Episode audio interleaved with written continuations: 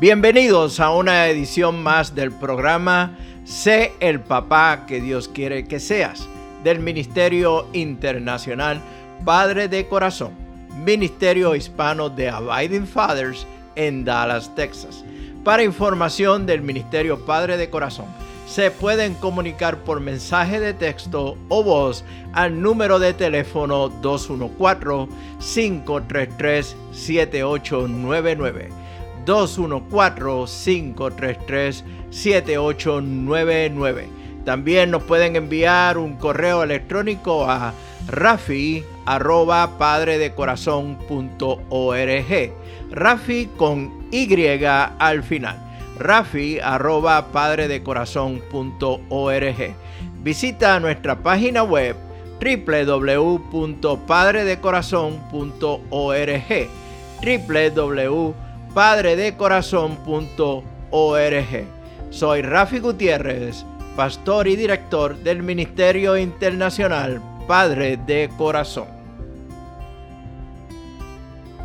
Jesús llamó a Pedro y al resto de los doce discípulos a que estuvieran con él, a que permanecieran con él. No fue un llamado a sentarse en una sinagoga una vez a la semana o un día a la semana a escuchar sus enseñanzas. El discipulado se dio en el contexto mismo de la vida del pueblo, judíos y gentiles, ya sean pescadores, recaudadores de impuestos, religiosos, viudas, niños, mujeres, hombres e inclusive soldados del imperio romano. Jesús llamó a estos hombres a una relación no solo con Él, pero con ellos mismos, creando una comunidad de vida, de compañerismo donde serían como hermanos. ¿Te imaginas? un empresario de la industria de la pesca caminando junto, conviviendo junto a un recaudador de impuestos. ¿Qué conversaciones tuvo lugar entre estos dos? La Biblia no registra las conversaciones entre Pedro, el pescador, y Mateo, el recaudador de impuestos. Te puedo asegurar que debieron ser los más interesantes tal vez se pueda desarrollar un libreto para unos próximos programas. ¿Qué te parece? Si bien es cierto que la Biblia no registra las conversaciones entre Pedro y Mateo, hay una conversación registrada en el Evangelio de Mateo que ha sido de controversia a través de los siglos por la interpretación dada a la misma. De hecho, sirvió como una de las razones doctrinales para dar superioridad o poderío al papado en la iglesia en Roma con la decadencia del imperio romano miles de siglos atrás. Me estoy refiriendo a la conocida confesión de Cesarea de Filipo, registrada en el Evangelio de Mateo capítulo 16, los versículos del 13 a 19, en la, versión Reina Valera del 60. Escucha el diálogo. Viniendo Jesús a la región de Cesarea de Filipo, preguntó a sus discípulos diciendo, ¿quién dicen los hombres que es el Hijo del Hombre? Ellos dijeron, bueno, unos Juan el Bautista, otros Elías y otros Jeremías o alguno de los profetas. Él les dijo, ¿y vosotros quién decís que soy yo? Respondiendo Simón Pedro dijo, tú eres el Cristo, el Hijo del Dios viviente.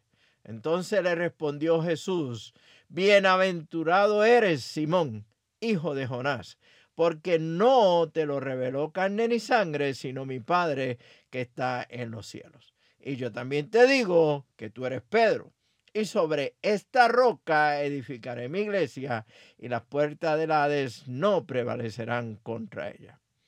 En el, lenguaje, en el lenguaje deportivo y en específico en el béisbol, Pedro había pegado un cuadrangular. Los discípulos contestaron la pregunta de Jesús, ¿quién dicen los hombres que es el Hijo del Hombre? Pero al preguntarle a ellos qué ellos pensaban, Pedro fue el primero en contestar. Y aquí viene el cuadrangular. Tú eres el Cristo, el Hijo del Dios viviente. El Cristo, el ungido. Jesús llena, sella la contestación, indicando que solo Dios Padre pudo haber revelado tal declaración. ¿Te puedes imaginar cómo se sentiría Pedro en ese momento?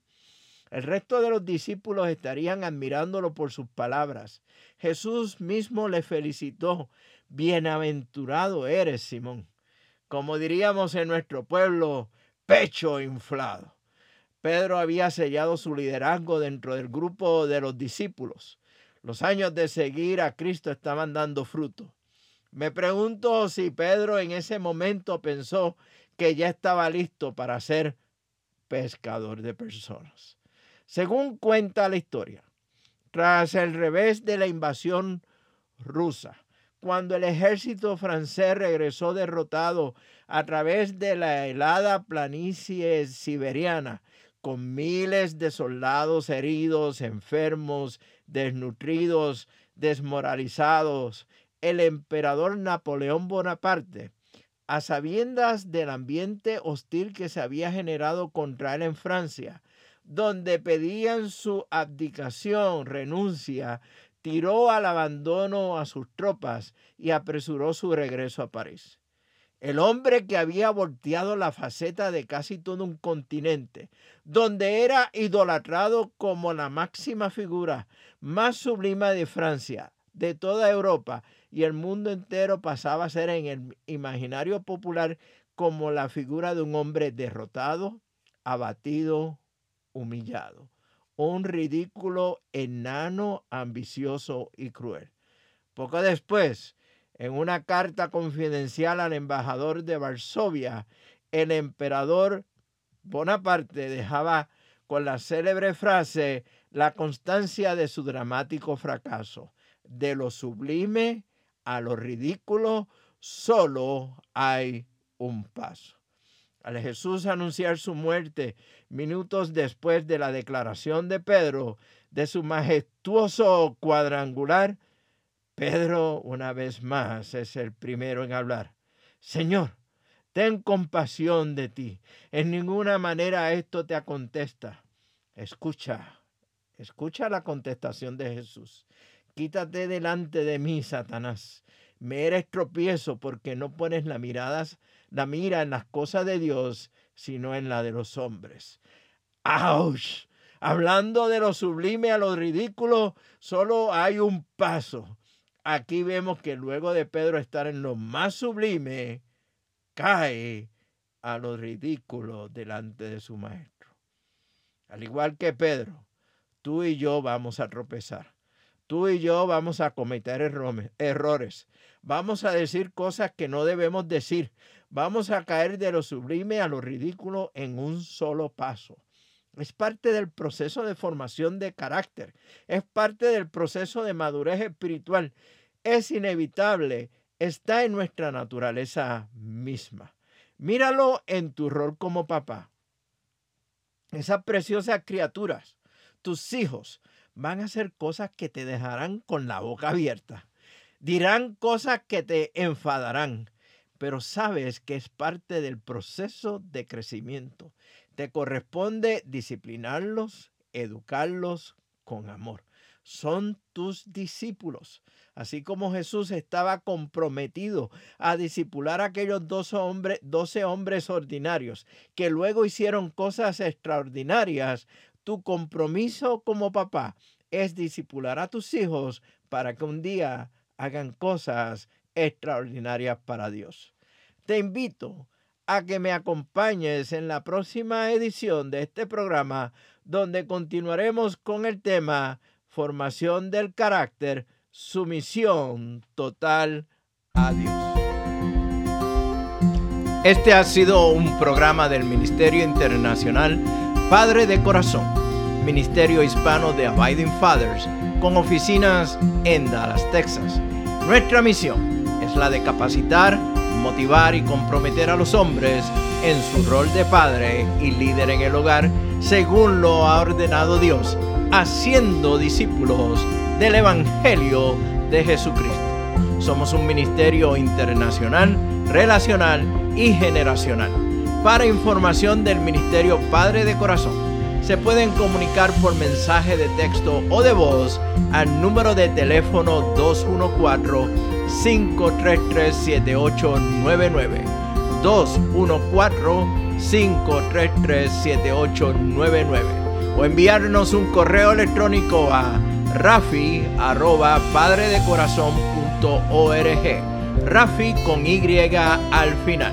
Rafi arroba padredecorazon.org.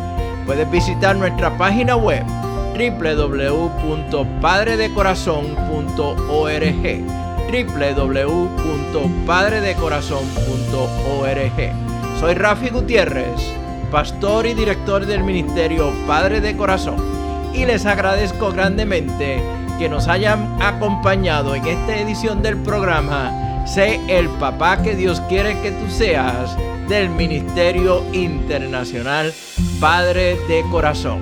Nos vemos próximamente en el barrio.